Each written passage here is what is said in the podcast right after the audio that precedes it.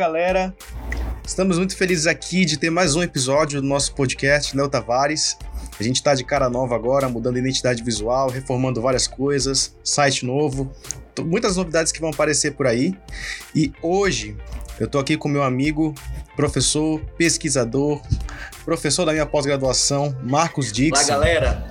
E aí, meu amigo? Boa tarde, tudo bem? Léo, querido amigo, Cara, é sempre um prazer muito grande compartilhar conhecimento, conversando sobre essa coisa que a gente ama muito, que é o mundo do design, da visualidade, da teoria da comunicação. É, é, é um prazer imenso, Isso é cara. incrível, né, cara? É um prazerzão te ter aqui, finalmente ter um bate-volta, né? Todas as vezes que a gente deu palestra junto. E hoje é, eu vim conversar com vocês e trazer o Dixon aqui para a gente debater sobre um assunto que eu acho que é de extrema importância para todo mundo que trabalha com design e comunicação de uma forma geral, que é o design pós-Covid-19. Como a gente vai se comportar nesse novo mercado, o que esperar do design para essa nova época, é, como o mercado está solicitando mais o design e como é que a gente pode oferecer melhor o nosso serviço para esse novo tempo, como a gente pode ajudar as novas empresas que estão tentando entrar nesse mercado, como a gente pode ajudar as pessoas que perderam os empregos, os empreendedores que eu acho que na verdade foi uma das frentes que também foi mais afetada junto com as pessoas que foram afetadas pelo vírus, foi a economia, os microempreendedores. E como é que o designer tem um papel fundamental nesse novo mercado. O que, que você acha, Dixon? Olha, é, para começo dessa conversa, a gente precisa é, tomar por base a questão, principalmente, não especificamente da crise do Covid, mas eu penso de uma crise do comportamento de consumo das coisas. Né? Ah, eu acho que a questão começa por aí.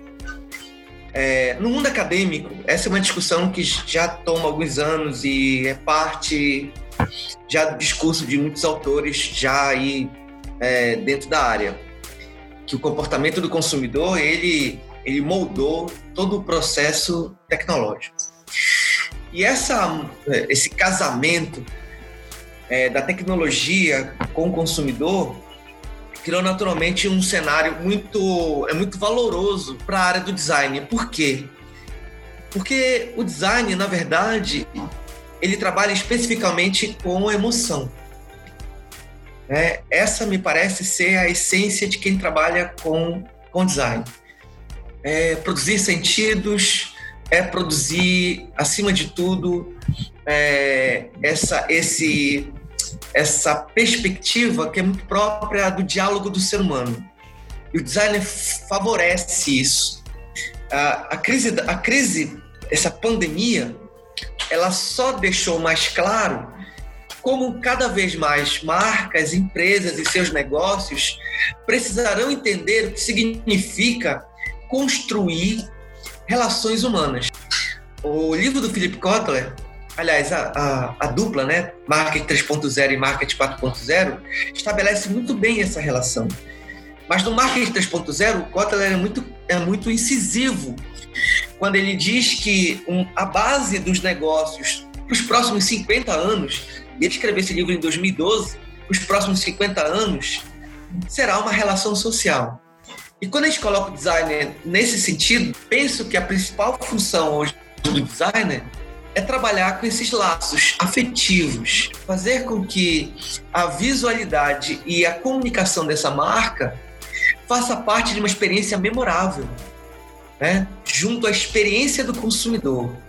Esse me parece ser o caminho que já era extremamente fortuito nessa evolução do cenário do mercado do design do ano 2000 para cá. O que eu imagino é que o design será fundamental para construir histórias. Mas ele será, acima de tudo, é, uma percepção. O design vai ser importantíssimo para a gestão de negócio na percepção dessas relações humanas. Eu não consigo encontrar outro profissional pronto para isso, senão é, o profissional que está trabalhando com design e com comunicação.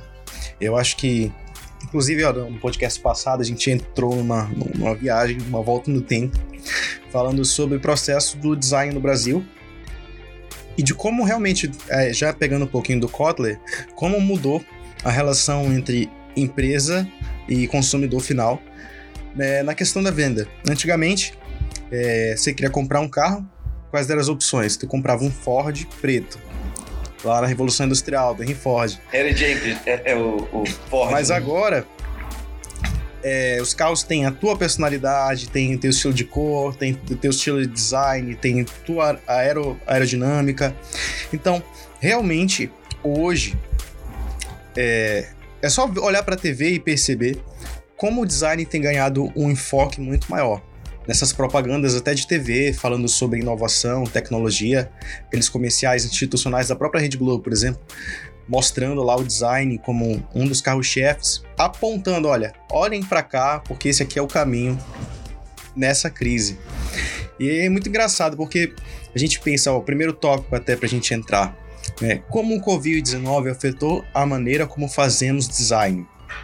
É, eu entro já nesse ponto de que eu acho que não o designer em si que mudou, mas a forma como o mercado enxerga o design. Porque, por exemplo, é, a realidade alemã, Europa, que está mais acostumada com design, é, já entende o papel fundamental do design para criar empresas, criar produtos, serviços, etc. O Brasil ainda está caminhando nesse sentido, até porque o design é uma profissão muito nova aqui no Brasil. É, mas, hoje em dia, é, fica muito mais nítido, muito mais claro que o designer é uma das profissões do futuro, em que as empresas olham com mais carinho, entendem que, por exemplo, eu não tenho um ponto físico mais por causa do Covid-19, pelo menos até então.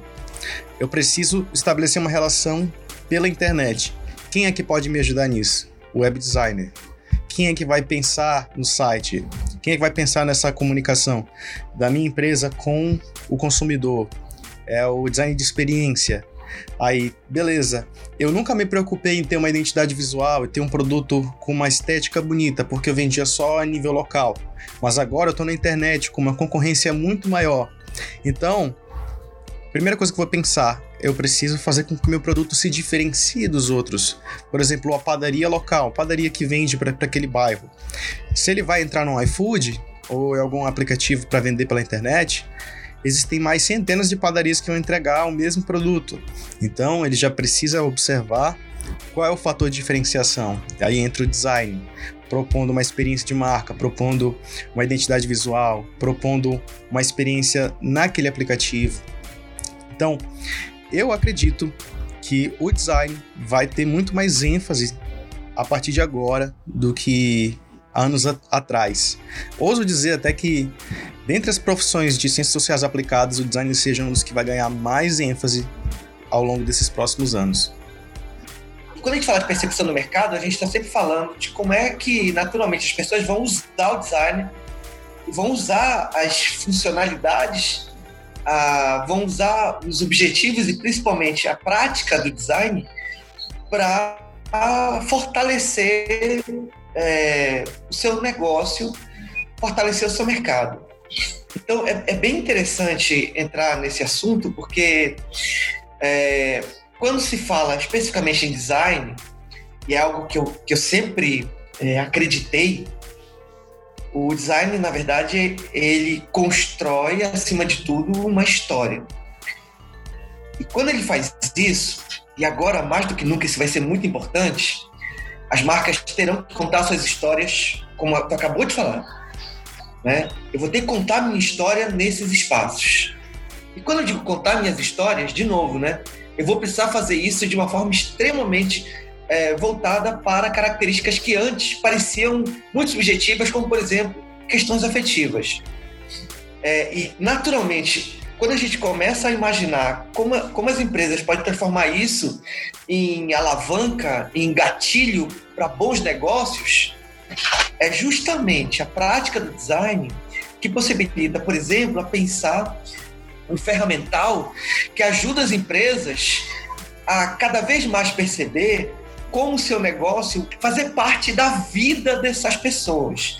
Como tu acabou de comentar aí, é, a, a, coisa do Covid trouxe o olhar para as pequenas empresas, as empresas de bairro, a coisa que estava mais próxima, né?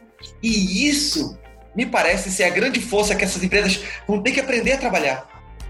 Elas vão ter que aprender a trabalhar, Léo, com isso, em todo o seu cenário hipermediático.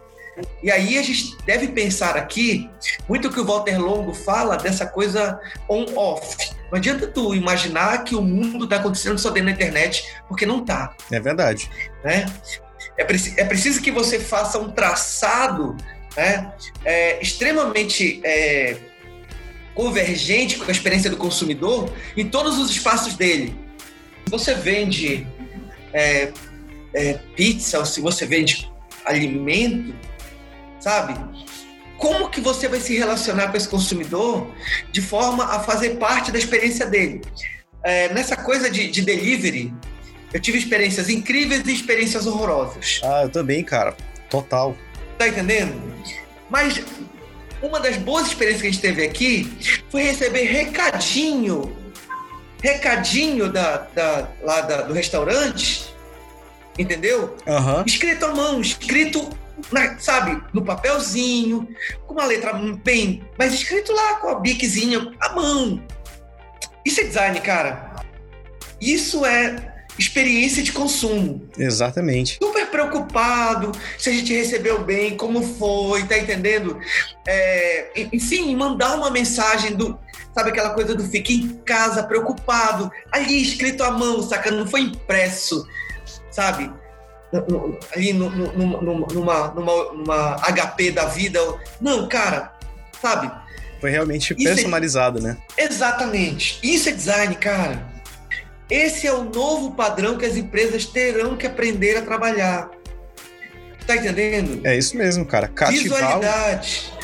Visualidade, afetividade e, acima de tudo, aquela ideia é, que eu gosto muito de comentar em sala de aula, o design, ele não foi feito para trabalhar o feio ou bonito.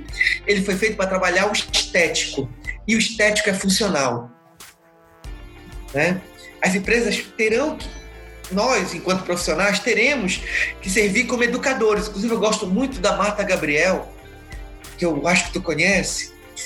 Ela ela é uma monstra nesse sentido e ela vem trabalhando muito a questão da educação no mundo digital. E ela com todas as letras diz é, uma das um dos objetivos fundamentais que qualquer um que trabalhe com comunicação nos próximos anos, os profissionais de comunicação vão educar empresas e consumidores dentro desse novo cenário. E eu acho que tu entrou num ponto bem legal, que é uma das coisas que é um dos meus objetivos mesmo. Eu, pessoal, tenho esse objetivo, que é contribuir com a educação no design. Então, por exemplo, nós dois, educadores em Belém do Pará, que é um terreno quase inexplorado no sentido de design.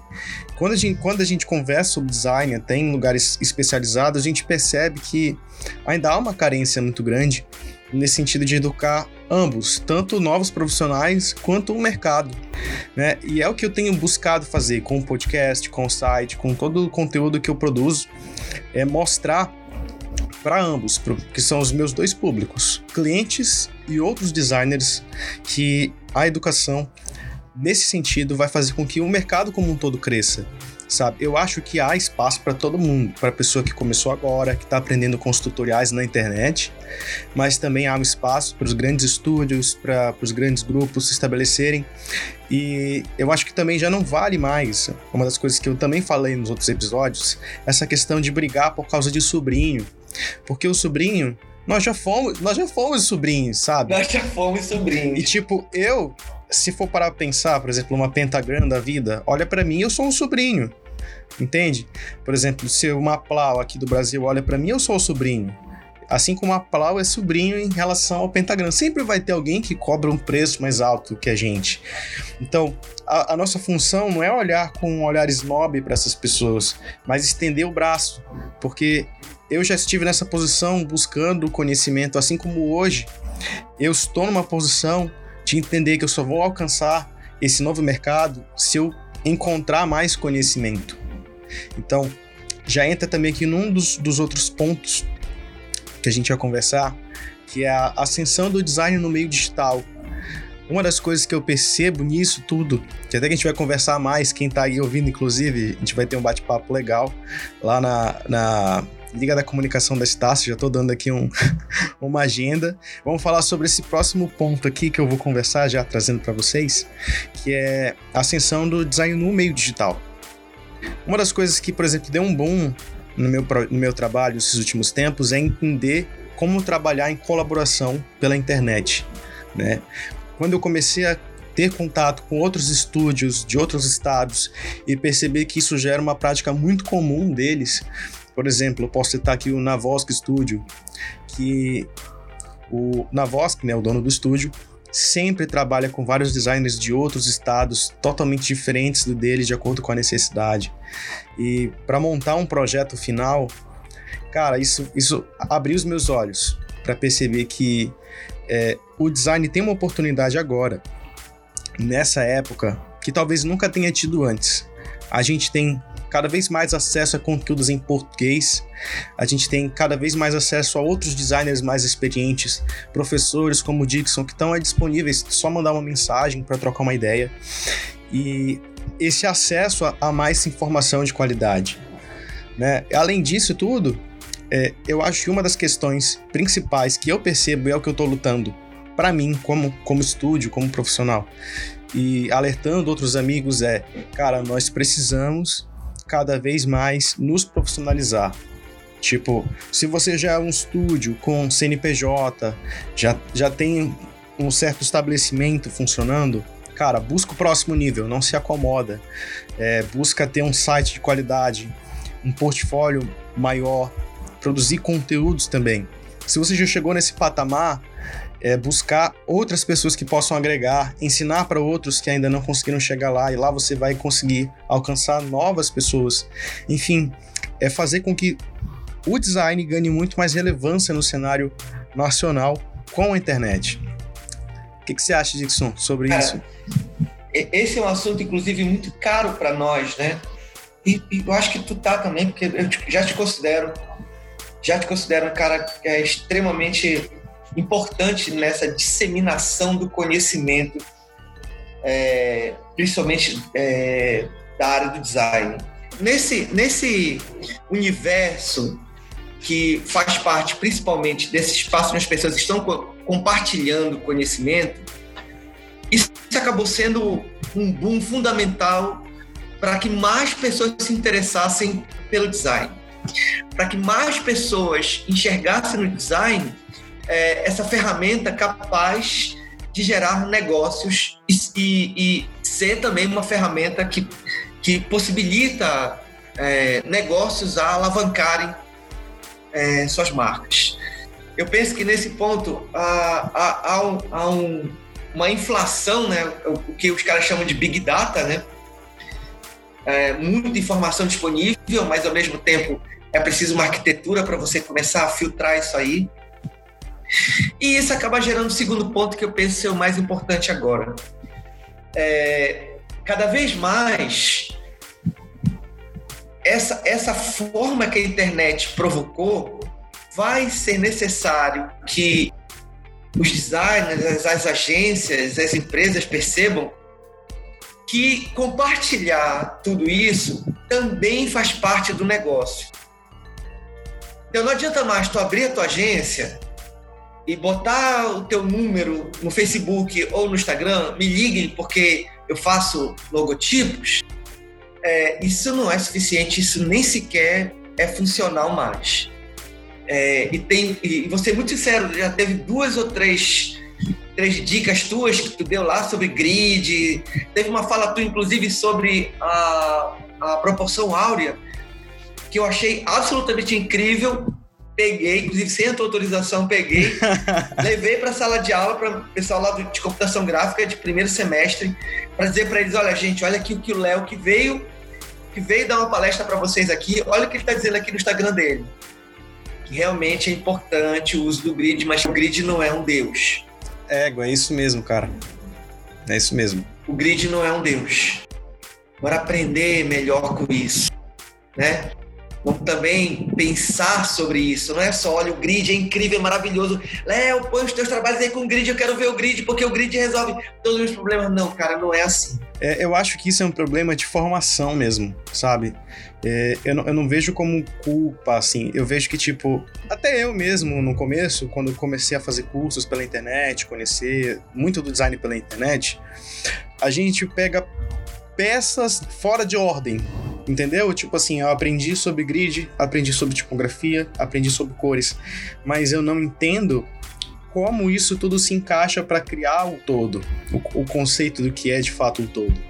Então eu acho que muitas vezes é ou usar um grid ou em usar uma técnica é a falta desse entendimento, de, é formação mesmo, sabe? De tipo a gente com, compreender que o conceito, comunicação, função, ou como diz o Volmer, design é projeto, né? Design é projeto.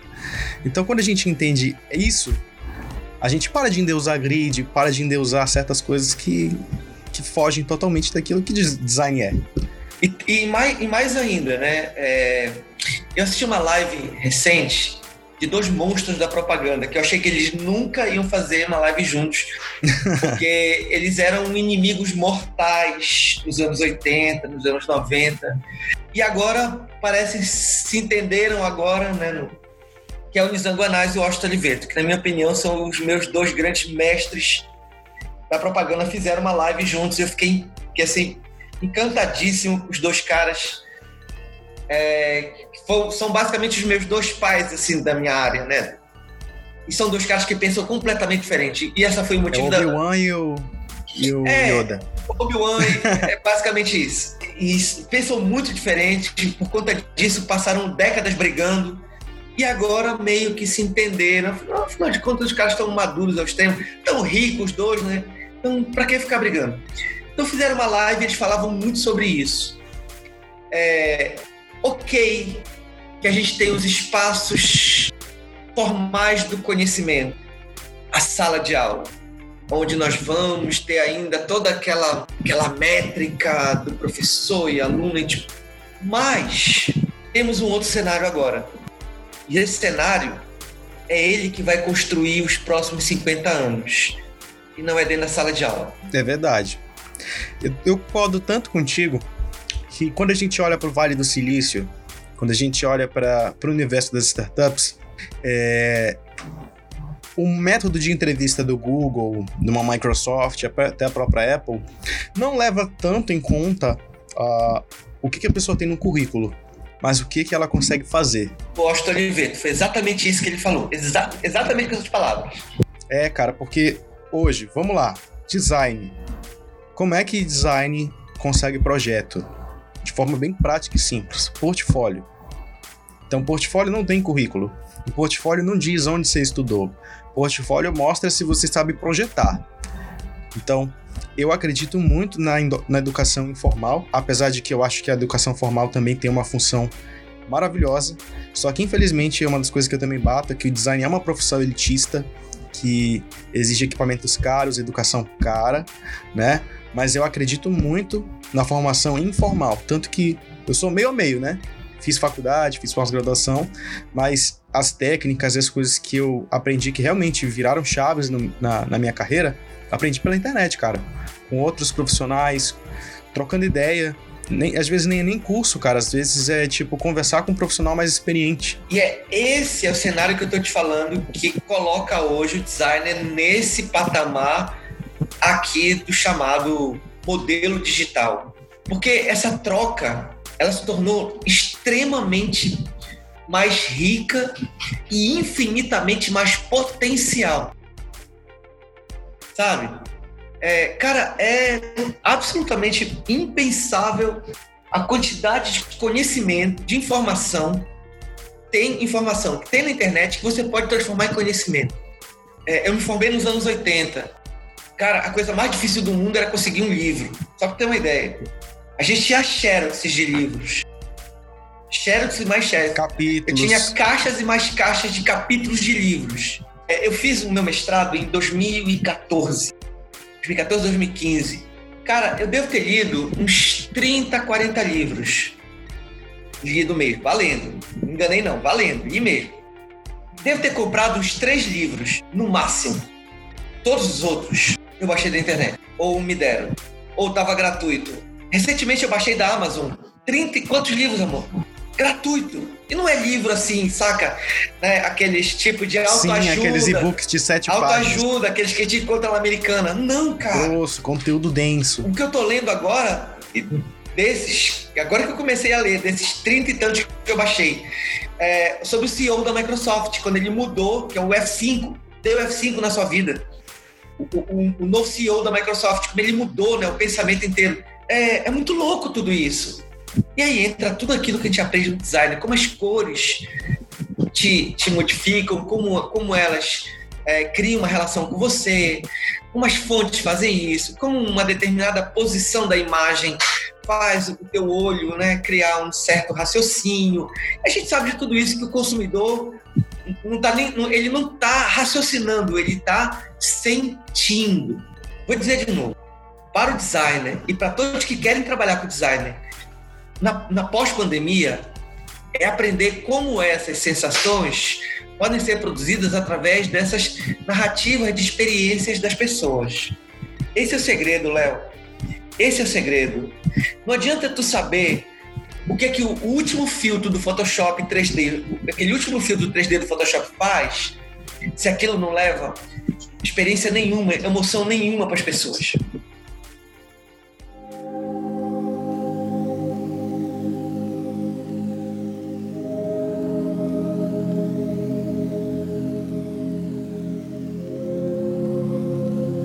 Eu tinha um professor na minha graduação, Leandro de Paula. É, ele dizia uma coisa que, cara, isso ficou na minha cabeça até os dias de hoje, que era o seguinte: se vocês não aprenderem os fundamentos que nós estamos ensinando aqui para vocês, a teoria, vocês vão ser meros apertadores de botão. Cara, aquilo foi tipo uma, uma facada, porque quando a gente chega com 18 anos ali com sede de, de, de pegar os computadores e querer criar, a gente não entende que, cara, os aplicativos, na verdade, são só são só instrumentos, mas que na verdade eles não não servem de nada se não tiver de fato um projeto por detrás de tudo isso. É, então aqui vai uma dica para esse mercado designer que está aí. O que eu poderia dizer para todos que estão aqui ouvindo, né? Transforme informação em conhecimento. Tudo que você tem na internet é informação. Se você não souber o que fazer com isso, não é nada. E conhecimento você realmente só consegue quando você pega aquela informação e faz dela algo que vá gerar um propósito. Como eu acabei de dizer para tem absolutamente tudo na internet. Mas tudo é necessário? Tudo vai gerar conhecimento? Não. Marta Gabriel diz que por segundo, por segundo, as pessoas colocam na internet mais de um terabyte de informação por segundo. Faz os cálculos Nossa. aí. Eu não, eu não, sou bom de matemática. Faz aí. Né? Por segundo, um terabyte de informação. Esse me parece que deve ser a preocupação para quem vai trabalhar com design daqui para frente. Transformar a informação em produto. E que esse produto, naturalmente, vire um bom negócio. Todo, todo esse network que está aqui agora é o grande segredo da área do design. Se você se isolar, é morte certa. Que é o que aconteceu com a maioria das agências aqui em Belém. Nossa, verdade. Que era o mercado dos anos 80, era o mercado dos anos 90. As agências isoladas fazendo os seus trabalhinhos isolados. Nenhuma agência fazendo o seu, o seu network com outras agências, até porque isso era bem proibido, né? E aí entra uma coisa aqui, que também está na nossa pauta, eu meio misturando, mas. Tranquilo. É, que é a coisa do home office. Eu penso que isso, cara, é. Para quem trabalha com designer, foi um ativador de possibilidades. Qual que é o grande problema do home office? Ninguém sabe como fazer isso, mesmo quem já estava fazendo. É verdade, cara. Na verdade, cada fase da vida no home office é um desafio diferente, né? Uma coisa é tipo o cara solteiro, mora com os pais, trabalhando home office. Outro é o cara casado, outro é o cara com filho. É, tem, tem muitas questões ali dentro do home office que, que, que a gente tem que pensar em como desenvolver, porque isso também é novo. Tipo, trabalhar em home office não é novo, né?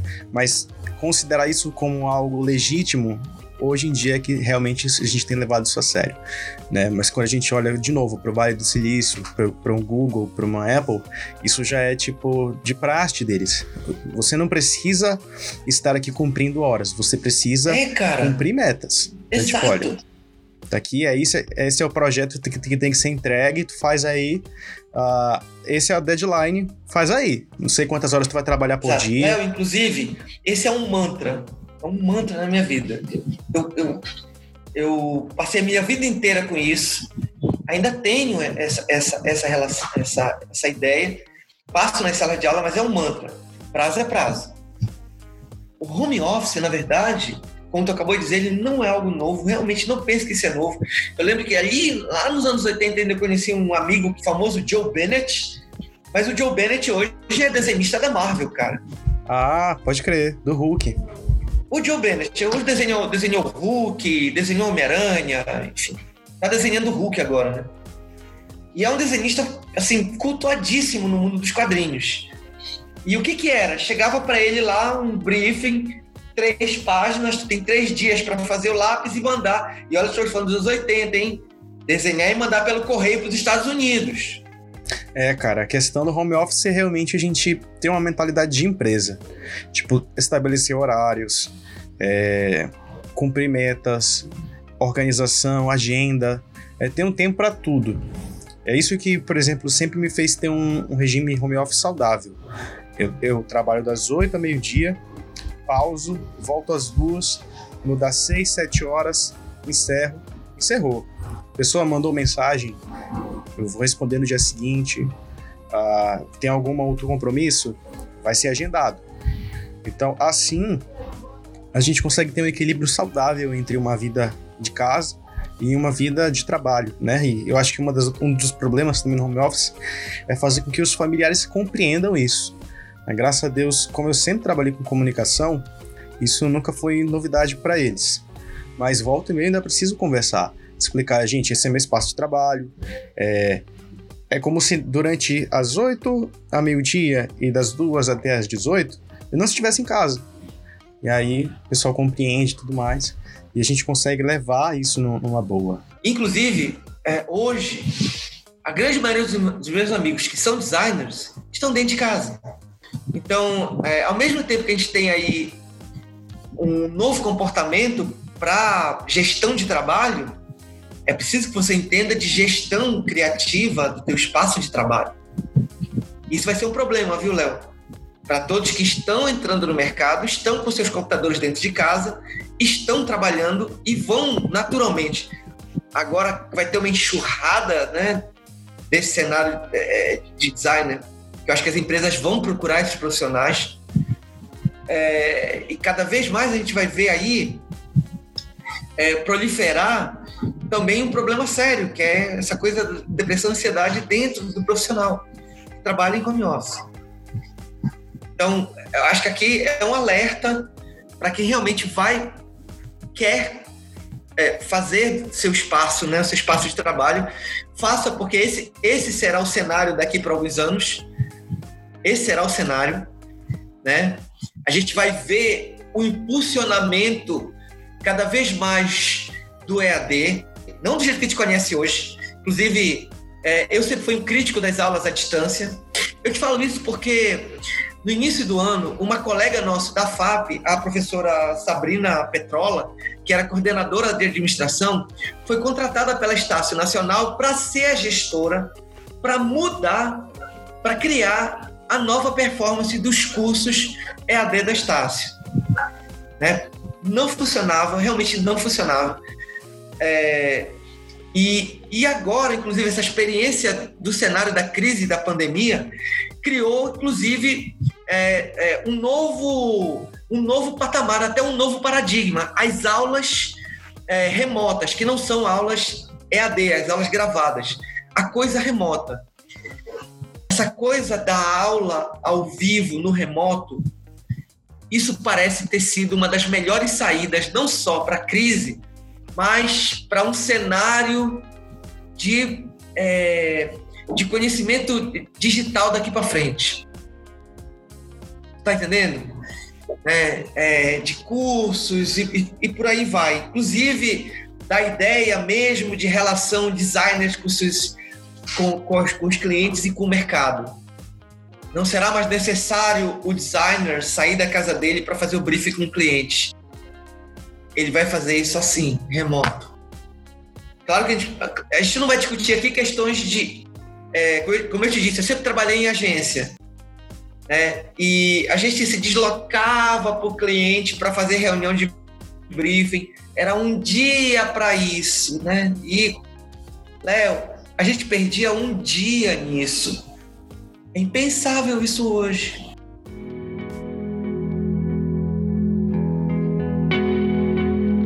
Então, cara, primeiro queria te agradecer muito por, por, enfim, disponibilizar o teu tempo, por compartilhar esse conhecimento todo com todo mundo, com toda essa audiência.